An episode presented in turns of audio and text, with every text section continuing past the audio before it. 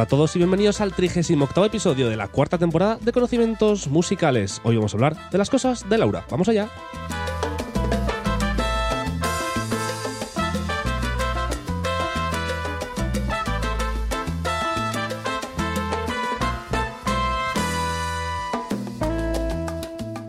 Como siempre decimos, lo primero es lo primero, así que para hablar de las cosas de Laura necesitamos a alguien que se llame Laura, en este caso Laura Casas, bienvenida. Gracias. Y Pau Hernández, que bueno, como siempre Buenos está días. ¿Qué tal, ¿Qué tal estamos? Queremos eh, presentaros a Laura, es una estudiante de college, es compañera nuestra en el conservatorio. ¿Estudias piano o composición? Estudio. Soy pianista, pero estoy haciendo doctorado. Ah, vale. Cuidado, No sabía eh. si eras compositora, pianista. Estás haciendo doctorado Sí. sobre... Sobre las mujeres compositoras que, estudian, que estudiaron en el periodo de entreguerras en college. Que es una cosa muy concreta, Muy ¿no? específica. Muy concreta, muy concreta. ¿Hay algún nombre así muy conocido? Mm, no sé qué es muy conocido. Bueno, claro, para ti todas eran muy conocidas. Pero claro. tendríamos Imogen Holst, quien fue la hija de Gustav Holst. Ojo. Conocida, ¿vale? Conocida. Sí, podría entrar. Eh, también tenemos Elizabeth McConkie, Rebecca Clark. No sé Sí. si os Ah, Clark me suena algo. Y a mí Eliseo de McConkie. Así que entre, entre pues los dos. Nos, compensamos, Lo perfecto. tenemos, lo Perfecto. tenemos. Sí, Y, y hoy ha venido para hablarnos de un tema. Teníamos dos temas, nos propusiste dos temas. Uno era este, el de las mujeres compositoras en el periodo de entreguerra, y el otro tema era que estudiaron en el college. que estudiaron en el college, efectivamente. Pues que hay muchas. Claro, Tenía- muchas, sí, sí, tenemos sí. que acotar en algún momento. Y el otro tema era, Eh, la música en comunidad. Efectivamente. Yo te lo comenté el otro día cuando nos encontramos en el conservatorio. Dentro de que los dos temas me parecen muy interesantes, creo que el de las compositoras en college es tan específico que haya muchos de nuestros oyentes que pueden decir, "Mm, bueno, pues muy bien, Bien. muy bien, pero quizás no, no interese tanto como el tema de. Ahora bien, si hay un clamor popular de gente, por favor, Hombre, hablar por de las favor. compositoras, Hombre, no sé qué, por enseguida la traemos otra vez. Entonces, eh, como, como sí que nos parece muy muy interesante también el otro tema de la música en comunidad, queríamos hablar de eso. Así que vamos a poner algo de música de Beethoven, por ejemplo. Tengo aquí el. Como escuchamos el otro día. No, como vamos a escuchar el lunes que viene, el, el cuarteto número 15 en la menor de Beethoven, lo voy a poner ahora porque así ya os lo vais, lo vais estudiando ya para el lunes que viene.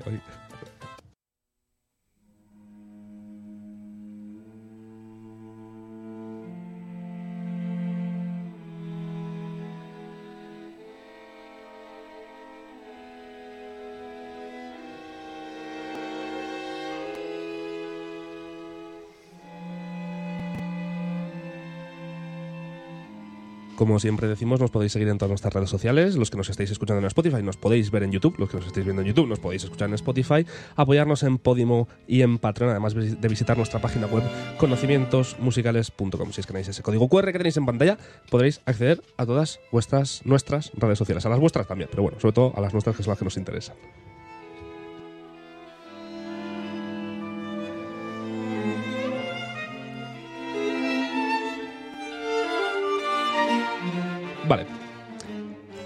Nuestro cometido con nuestros oyentes es intentar que ahora mismo se queden en el programa. Entonces, ¿por qué crees que nuestros oyentes, qué, qué nos, qué les vamos a ofrecer en el programa de hoy? ¡Wow! ¡Qué pregunta! Está toda la responsabilidad sobre mí, ¿no? No, sobre nosotros también. Sin sobre nosotros- presión, ¿eh? Sí. Primera pregunta, da.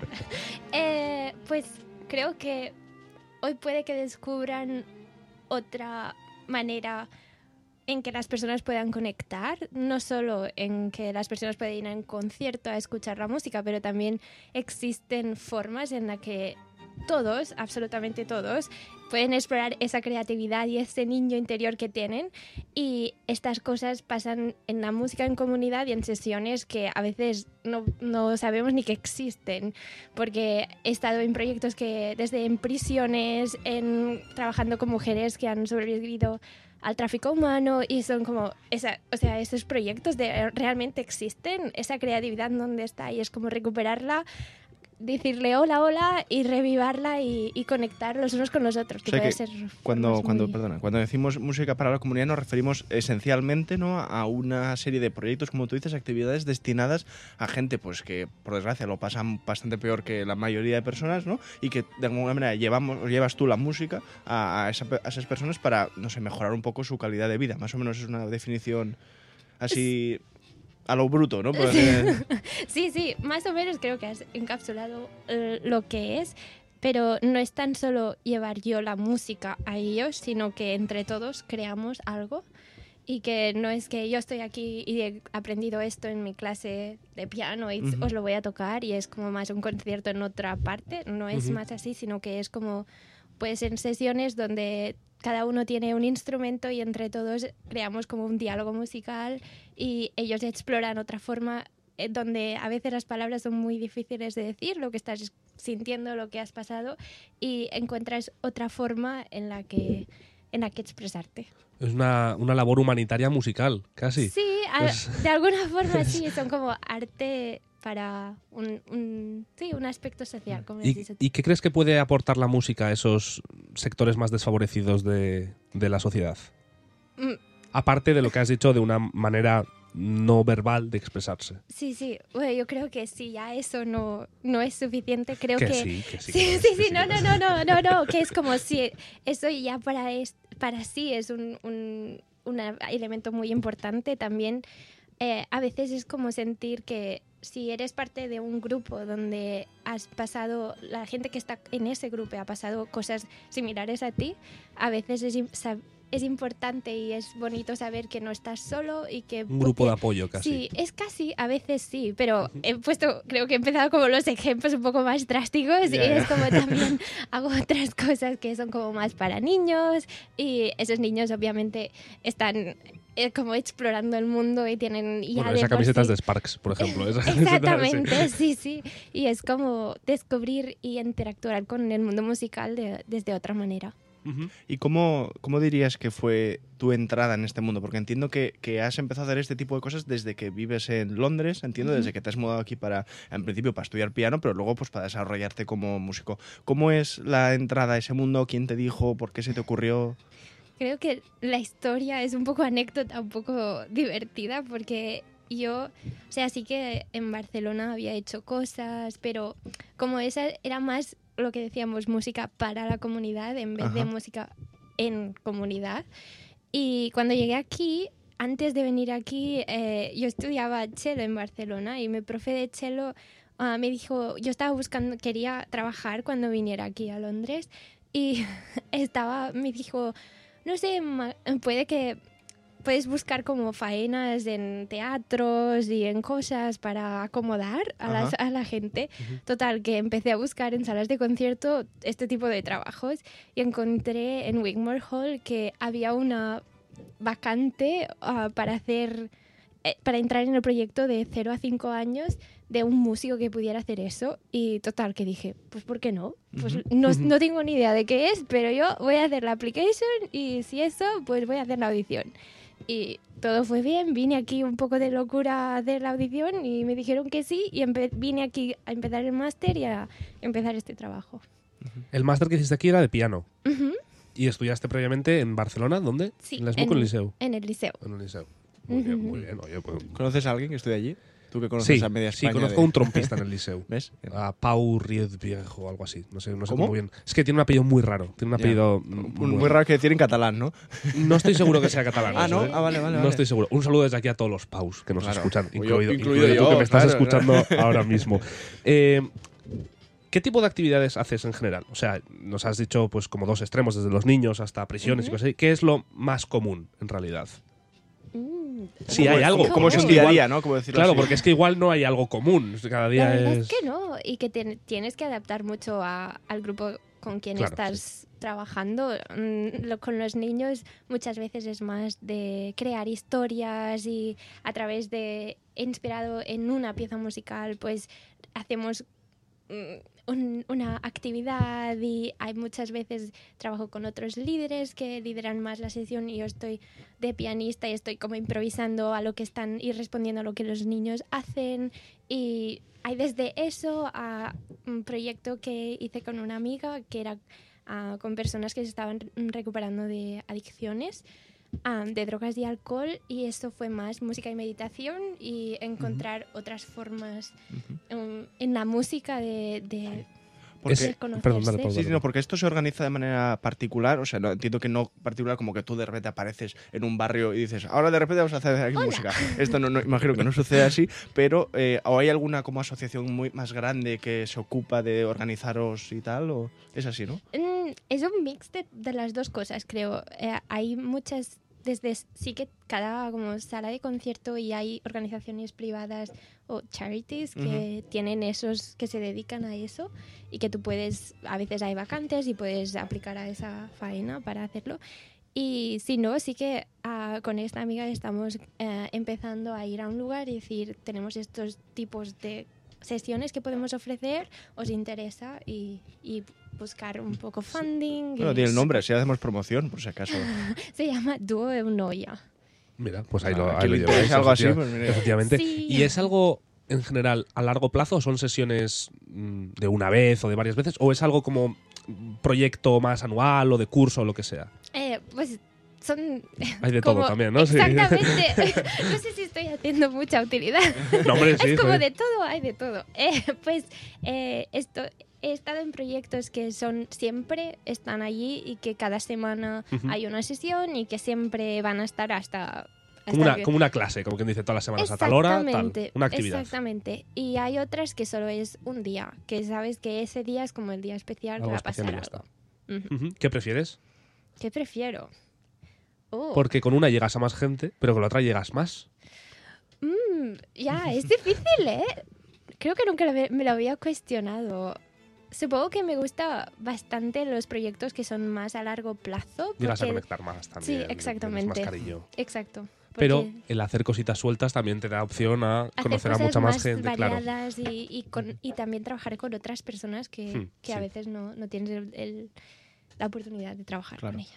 Eh, hay una cosa que obviamente te tenemos que preguntar, que es, para empezar, ¿cuál es la experiencia más rara, más bizarra, más, yo qué sé, más... Y la más bonita. y la más bonita, La más claro. Es como los dos extremos, de alguna cosa que te puedas acordar de... Empieza por lo que quieras. Claro, La más rara y la más bonita. claro, puede ser rara de todos los sentidos. Yo Hombre, había- quiero decir, a mí, por es que- ejemplo, ir a dar eh, una clase de música o lo que sea a una cárcel, a mí me parece raro. Por ejemplo, pues sí. es- Sí. Lo O sea, que no queremos raro. es que nos Sí, cuentes sí. lo de la cárcel. ¿no? peculiar, peculiar. O sea, que queréis ahí Claro, algo.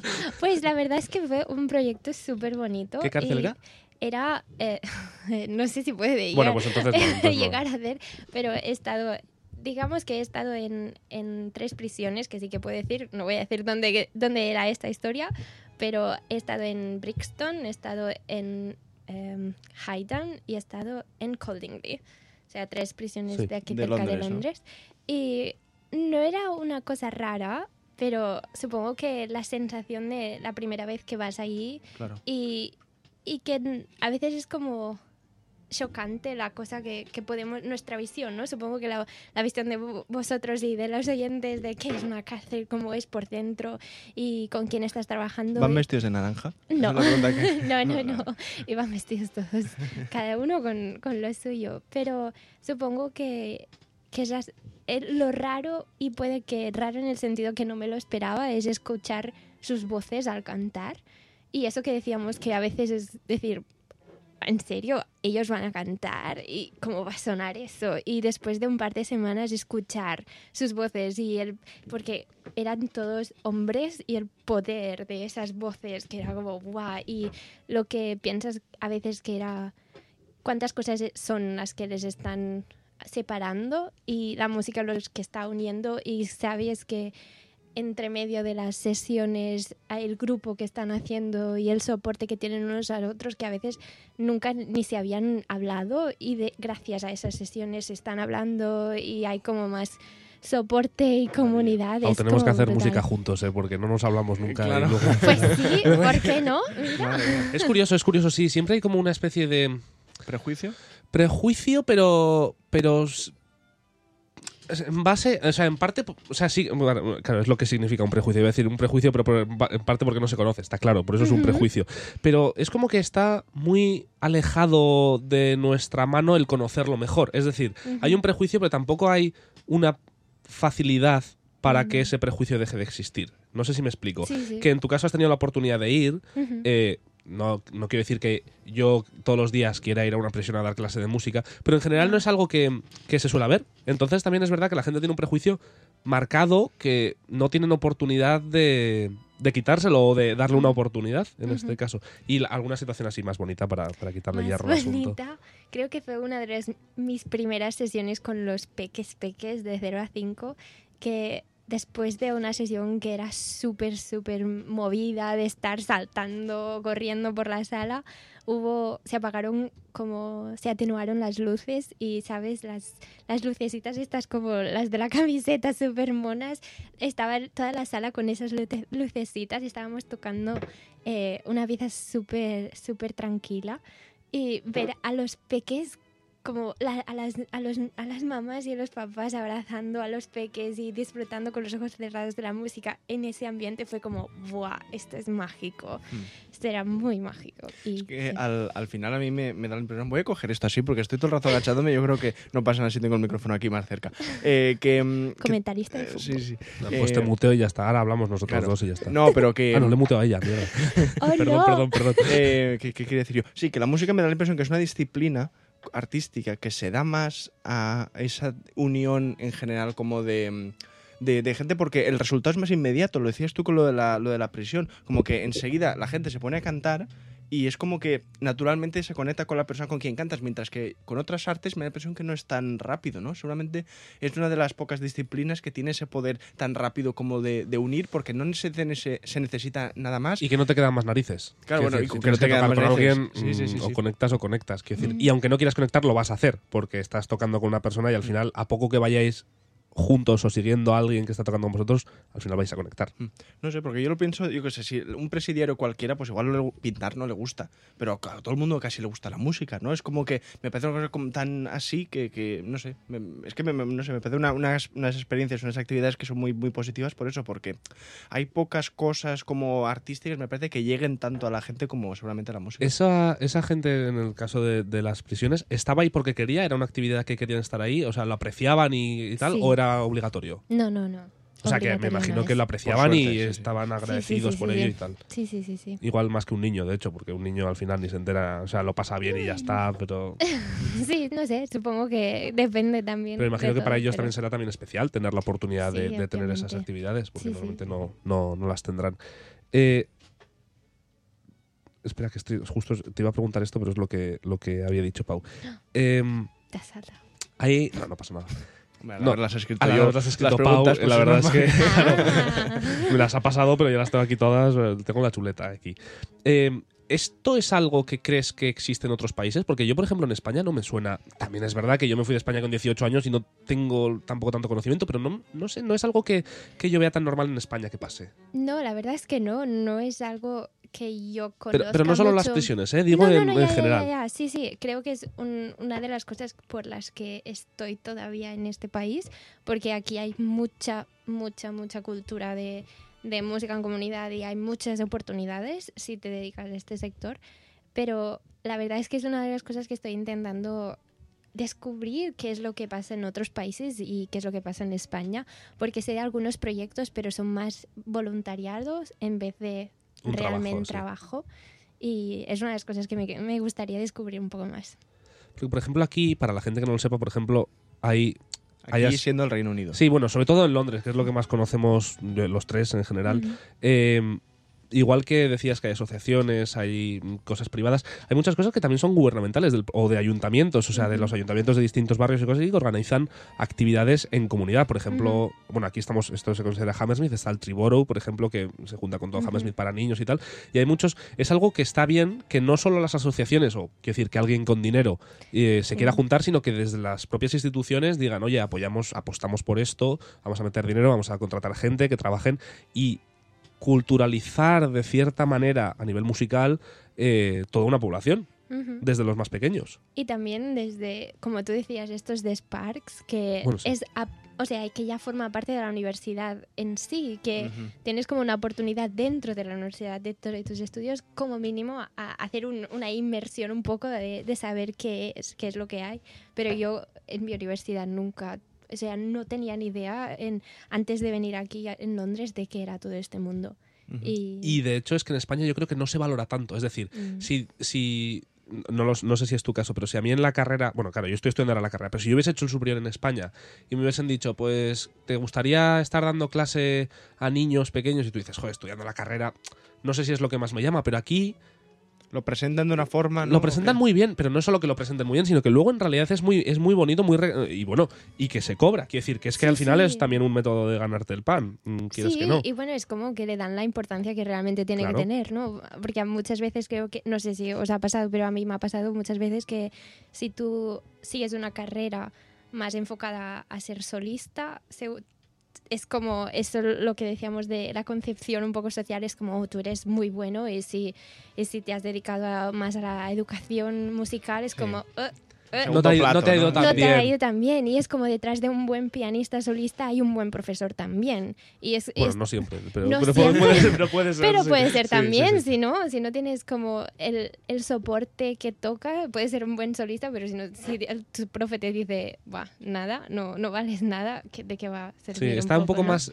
eh, estigmatizado en España el no dedicarse a lo que se considera profesionalmente, por ejemplo, para un músico de orquesta, a una orquesta. Es decir, el acabar dando clase en un instituto o en una escuela de música o incluso a niños o lo que sea, igual que creo en España está un poquito más sí, estigmatizado o no está tan bien visto, eh, aquí se dan muchas oportunidades. Y es que es muy curioso, por ejemplo, pasa en college, Royal College of Music, uno de los mejores conservatorios del mundo. Y hay mucha gente que al acabar cuarto de superior o el máster, su meta en la vida no es tocar en la mejor orquesta del mundo ni ser el mejor solista, sino dar clase. O sea, su meta en la vida es, pues quiero salir de aquí y empezar a dar clase a niños pequeños o dar clase a gente adulta o lo que sea, pero a nivel amateur. O sea, quiero decir, y, y es para ellos, un- les llena mucho más de lo que yo creo que pasaría en España. No, no lo sé, porque claro, hay situaciones y Sí, situaciones. sí, sí. Pero está súper bien que... No, no, que está genial, que está, genial. superguay. Pero que yo creo que hay mucha gente de España que les sorprendería pensar en gente. Dices, Eso en el. Royal College of Music, gente que cuando sale no va a dedicarse... todos y van a la orquesta o lo que sea. No, claro, no, en realidad. en realidad Hay hay, de mu- todo. mucha gente, pero es que hay, o sea, la mayoría sí que va a ser músico de orquesta o se quiere dedicar a ellos, pero hay mucha gente que, que después de la carrera igual se hace una carrera de pedagogía o se hace una carrera de magisterio y cosas así, y se dedican su vida profesional a eso y más que, vamos, contentísimos todos, claro, claro, claro. ¿Cómo, digamos que mañana o de aquí un rato cuando terminemos de grabar esto, te llega una llamada de el, eh, una escuela X que dice, tienes que venir a hacer un proyecto con nuestros chiquillos? ¿Qué harías? O sea, ¿cómo, qué, ¿cuál es un poco tu plan de, de acción para hacer? O, Pasarles o el presupuesto. Claro, Pues eso está, está bien. Pero, pero a nivel práctico, a nivel de actividad, nivel eh, ¿qué, es lo que se te ocurriría? Como decir, vale, pues voy a hacer esta cosa, esta cosa y esta otra porque es lo que funciona, porque es lo que me gusta. Mm. Bueno, a eh, ver, necesita- igual necesitas contexto, porque claro, Sí. es que No, pero pues, que- pues- pues eso que diga. pues, Un no colegio, sé. vale, niños entre 5 y 10 años. hom- hombre, Que no eso- tengan. eso Bueno, vale, es- entre, claro, es que entre ni- niños entre 5 y 6 años que no tengan ni idea de música. Que sea Vale. su primer contacto con la música.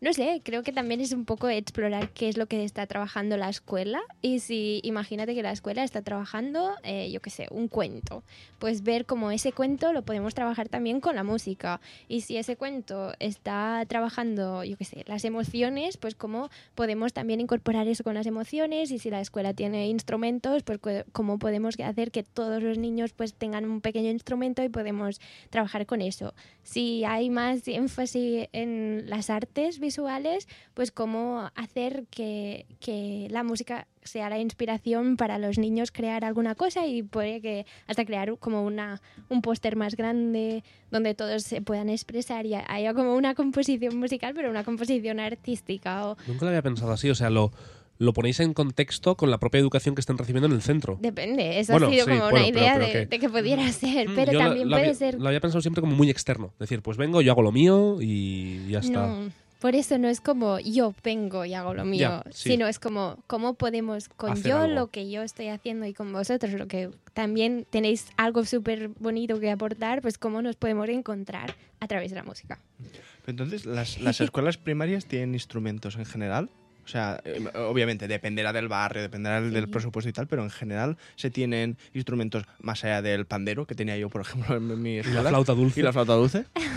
Depende, hay escuelas que tienen el After School Club, que tienen el djembe, y hay escuelas que tienen, que es- están, hay como grupos que tienen, están todos tocando el violín, están todos tocando Ah. la trompeta, pero depende, es como Sí. realmente hablar de cada caso y si Ya, son sí, sí. públicas o son privadas Claro. y esas cosas. Sí, lo, a que- lo que sí que se valora mucho aquí, en general, que esto ya lo hemos hablado en algún otro episodio sobre. tu- hemos hecho un par de episodios con gente de invitado, hablando de la educación musical en comparación con España y aquí. Y se tiene en general una mejor visión de la música en general, ni como forma de vida ni como nada, sino como arte. Igual que aprecia, se aprecia en general, yo creo, más la literatura o, o la pintura y tal, aquí se tiene más valor, también se le da mucho más valor que en España a la música y se hace desde los niños pequeños. Es decir, hay muchos colegios que de actividad extraescolar tienen coro, por ejemplo, que en. España yo no he visto ni un solo colegio Es, que no es lo sé, difícil, es difícil. que tenga coro como actividad extraescolar o que tengan instrumentos, o sea, que tengan clases de música como actividad extraescolar o incluso a- colegios que tienen clases de música bien hechas como actividad escolar, como actividad dentro de las horas de, de docentes. Es como más en España tienes que ir tú en la escuela de música en vez de que... Pero supongo que es toda una cultura diferente porque allí es más de que todas las acti- actividades extraescolares vas tú afuera a hacerlo y Sí. aquí es más parte de la escuela y no sé. No, pero está muy bien que podáis, que, que, bueno, puedas, yo lo he dicho alguna vez también, y que la gente de aquí tenga la oportunidad de formar parte de eso, porque también es algo muy bonito decir, oye, pues Mm. desde las edades más pequeñas vamos a intentar mm,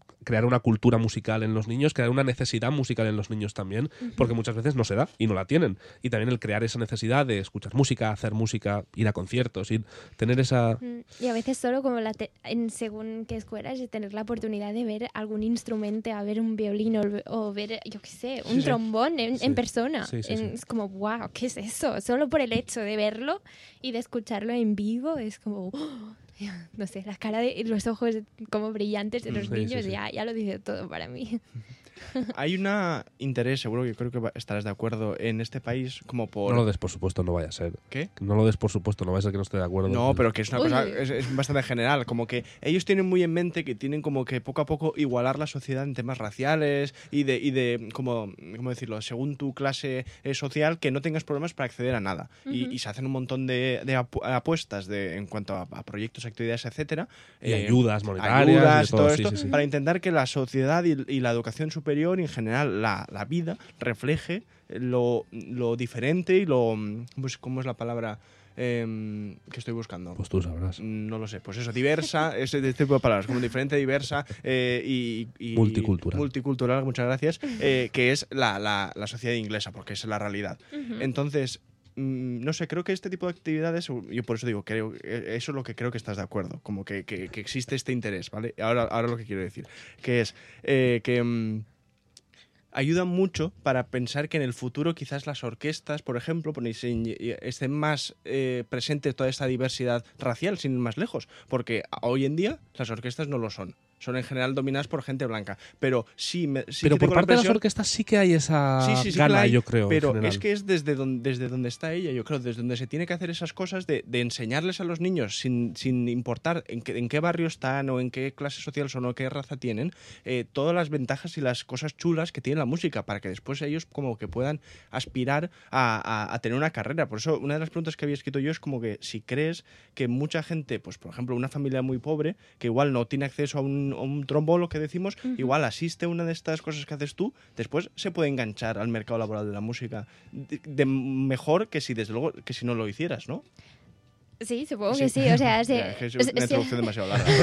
da igual, era como una pues, reflexión, eh, sí. No, no, pero que sí, sí, es verdad y que supongo que, que una, una de las cosas puedes, que pueden suceder es que si tú vas o tú vas con el trombón, pues puede que haya un niño que diga, "Ah, me ha encantado, quiero explorarlo más, obviamente, y supongo que es como un granito de, de arena que Ahí yo está. pongo, pero después tiene que haber otros granitos de arena que, ¿Y que crees que- ayuden a ese niño a que siga ¿Y crees ese que hay posibilidad real ahora mismo en el Reino Unido, porque bueno, sabrás más que nosotros, de que eso sea generalizado para más o menos todos los niños? ¿El, el qué? El tener después acceso a eso, por mucho que un niño se enganche, si sus padres no se pueden permitir un Mm. instrumento, no se pueden permitir una escuela de música o lo que sea. O sea, hay que decir, por ejemplo, ya no solo, no, no un instrumento, pero por ejemplo, educación musical.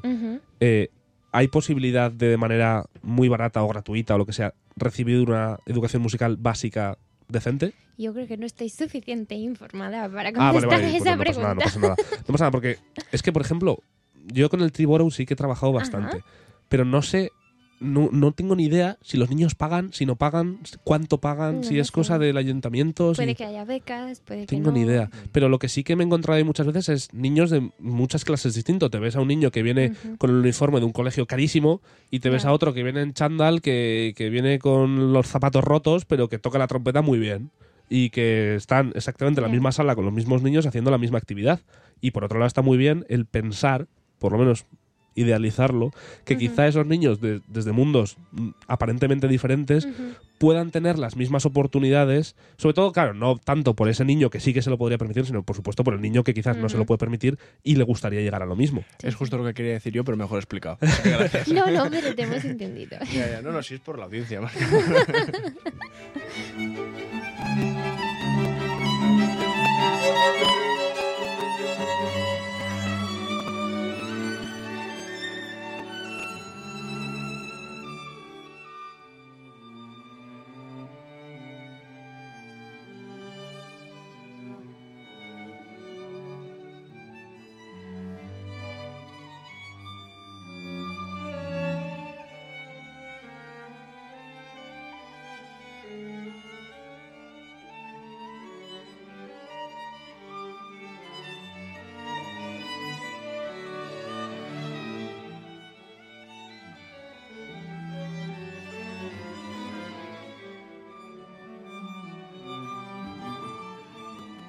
Estamos hablando aquí fuera de, de cámaras que había una cosa que a mí me, me genera siempre mucha curiosidad y para gente que está metida en un mundo como de llevar música a gente que no tiene tanta contacto con la música como igual lo tengo yo Ujú. o cualquier otro que esté estudiando en un conservatorio. Ujú. y es el tema de que siempre que se hace pues un- el típico concierto para pues eso gente que está en rehabilitación después de una adicción de las drogas siempre se lleva las cuatro estaciones de Vivaldi o la o la pequeña serenata nocturna de Mozart como lo más mainstream no por decirlo así lo más el, el ABC de la música clásica. Y digo yo yo siempre reflexiono que por qué no llevar algo que no hace falta que sea Schoenberg tampoco pero que sea algo como un poco más No, porque hay que enganchar a, los, a la gente. claro exacto queremos que le guste no a la pero- Pero, no sé, est- estás un- o sea, piensas un poco de esta manera también, como que siempre se tira del- de, los mismos clásicos que al final no, no ayudan, yo creo, a que, a que eso ocurra, sino que al final se, aso- se as- asocia la música clásica con unas cosas determinadas, que es con la, como que el clasicismo de Mozart, por decirlo de alguna manera como muy, muy bestia. Eh, no sé, y yo echo de menos, pues que, yo qué sé, yo creo que si le presentas un poema sinfónico de Strauss a un grupo de ¿Pero gente que crees está que es más cárcel, fácil de escuchar una serenata nocturna o una sinfonía de Haydn o de Mozart pues sí, que pero... escuchar, por ejemplo, Pero que sea del hermano de Haydn en lugar de Haydn. Es que es- Ya, al final pero- siempre estamos con, con lo mismo, ¿sabes? En lugar, siempre la quinta sinfonía de Beethoven. Pon la séptima un día. Gurrelieder o la sexta de Beethoven. Pues hombre, pues igual es más fácil de escuchar y más No, fácil no, pero de- es que nunca es la sexta, siempre es la quinta. ¿Sabes lo que quiero decir? Es que a mí Sí. me da- me- lo que me da rabia estas cosas es que siempre que se hace algo para eso, para los niños, lo que sea, Pues trabaja, Pau, para que no sea así. Pues sí. Te metes ahí y cada vez que pase una cosa de estas, dices, pues voy a programar ahora Elgar. A tomar por saco. Venga. Claro, pero es que seguro que tiene cosas preciosas que también pueden enganchar a la gente, no sé. Yo es que yo lo dejo caer y ya está. Y sí. Y au. Todo, una- todo un activista, Pau. Sí. ¿Y la pregunta cuál era? No, no es Ya- ninguna pregunta, ya es un poco. No, no, no, sí, era. Era un poco lanzar esto al aire, a ver No, si sí. te- teníais alguna opinión, alguno de los dos, al respecto de ni se hace porque esto, o sí, estoy de acuerdo, o no, o lo que sea, no sé. La verdad es que nunca me vas a... Bueno, nu- nunca digas nunca, pero normalmente, como el 95% de las veces, no me vas a escuchar tocar Beethoven o Bien. Mozart o Haydn. Yo por eso lo he puesto ahí de fondo. para- es todo Beethoven. Por lo menos. ¿no? Y no, pero un poco por lo mismo, ¿no? Porque también un poco que está como ligado con, con mi doctorado, porque hay muchas, muchas, muchas, muchas personas, aparte de los grandes, que por una ra- alguna razón también son los grandes, ¿no? Y que eh, obviamente son, o sea, tienen una cualidad y su música es como, por algo la conocemos todos, pero también hay muchas, muchas, muchas otras composiciones que, que son más difíciles a veces de descubrir por nosotros y a veces lo más fácil es ir a lo conocido, pero de verdad que si buscas un poco y si vas mirando cosas y tan más incluso más allá de los menos conocidos, vas más allá y vas a mirar a los compositores de hoy que están haciendo y hay muchas muchas obras que puedes llevar en estos contextos y, es. y que puedes inspirar a hacer otras composiciones con las personas que están ahí. Mira, si a, si a alguien de esta sala, aparte de a ti, le gusta eso, es a Pau. Porque se Sí. dedica. O sea, quiere decir, aquí tiene un programa los sábados que básicamente es literalmente buscar cosas curiosas, compositores menos conocidos o Pues historietas mm, menos conocidas. O sea, que, que mira, tu labor social estás haciendo Claro, en este programa. yo Pau. desde un micrófono, pero ella desde que tiene más, bastante bien. más mérito desde la vida No, real, en realidad, porque no, yo aquí. no. Pero bueno, Es verdad, ¿eh? Es Ojo. igual de importante, ¿eh? También. Sí, aquí es más cómodo, bastante más cómodo. pero sí. también te escucha más gente. A nivel semanal te escucha Hombre. más gente. Quiero decir, A con, no ser con que es verdad. sí, sí. Es como, Sí, sí, sí. es tan importante hacer, como buscar todos los nombres y todas las composiciones que des- como después saber comunicarlo, Claro. que es lo que estás haciendo tú. Mira, y desde Así aquí, por ejemplo-. Bueno, lo- ahí también, eh, coño. Bueno, sí, sí. Pintes a mí aquí. Pero eh, ya, que, ya que estamos hablando de Qué esto, miedo. mm, para todos los trombonistas del mundo que nos estén escuchando, A ver, que hay unos cuantos, ¿puedes decir el nombre de la compositora esta de la obra que estás tocando ahora que me gusta mucho y que no la conocía de nada? Igual tú no te acuerdas ni tú del ¿Cómo? nombre. ¿La, la compositora O el compositor, no sé quién es. ¿Es, es él o la? Es él. Ah, ¿Es sí, es el último que, esto, que sí. Es un concierto de un compositor catalán Ah, precisamente. que de era compositora catalana. No, no, no. Es, es Salvador Brotons, que está Ah, pues vivo. no, un compositor, señor que-. ¿Sabes quién es? Que es. Creo que es director de ¿Sí? orquesta también. Ah, pues yo no le es que es- conocía en nada. Cataluña es conocido. Ah, vale, vale. Sí. Joder, pues es un concierto. Está guapo, ¿eh? Qué guay. Es verdad, recomiendo a todos los trombonistas que nos escuchen que lo escuchen, que tiene una versión rejano eh, con la Orquesta de Barcelona o algo así, que está bastante bien. Es un conciertazo estupendo. Eh, si queréis verlo Bueno, y- en y directo, después, Pablo en su recital la tocará. bueno, de aquí unos meses. Eh, y después, ya que has dicho de mujeres, hay una compositora mexicana que se llama Lucía Álvarez, que estoy detrás de una pieza que tiene para trombón también. A ver si la Oh. traen al conservatorio pronto. No a ella, sino a la pieza, porque ella no sé qué edad tiene, creo que es bastante mayor, es una mujer mexicana. Y ya está. ¿Compositora? Eh, sí, ¿Trombonista? No. ¿O solo ha creo que hace cosas como de jazz. Puede ser que sea pianista. Qué no lo sé. guay. En fin. pianista. No, es que está muy bien, ¿eh? Porque nuestro, nuestro el jefe de departamento ha dicho, ah, es que vosotros los metales Tenemos decís- jefe de departamento nuevo. Eh, Ah. Es por eso que ha dicho Claro, esto, entonces él, él dice que nosotros no tocamos piezas por autores, pues eso, pues compositoras mujeres o compositores de, de etnias poco representadas, o sea, que no sean blancos básicamente. Dice, porque es que no conocéis el repertorio, así que ha comprado como 200 obras escritas por esto y las ha llevado a la biblioteca del conservatorio para que diga, ahora no tenéis excusa desde luego para no tocar. Y en realidad, pues me parece Sí, una buena sí, manera sí. de hacerlo, porque guay. yo soy el primero que no conozco casi ninguna obra para trombón escrita por una mujer, por decir algo. Y, y es después de ver esta lista decir, ah, pues tras hay un montón y la puedes investigar, esta me gusta más, esta menos, lo que sea. Sí, claro, al final no tienes por qué que decir, porque una cosa es que existan y otra cosa al final como existe mucha música que quizás digas, oye, Mm. pues mira, no, me, Ujú. no me gusta, no me interesa. Claro. Pero por lo menos tener la oportunidad de conocerlo, que es Ahí lo que está. decías tú, que no es tan fácil, Sí. pero una vez lo conoces puedes encontrar cosas sorprendentemente buenas. Sí, sí. Y bueno, y, sin sorprendentemente. y que además es, es muy que son- personal.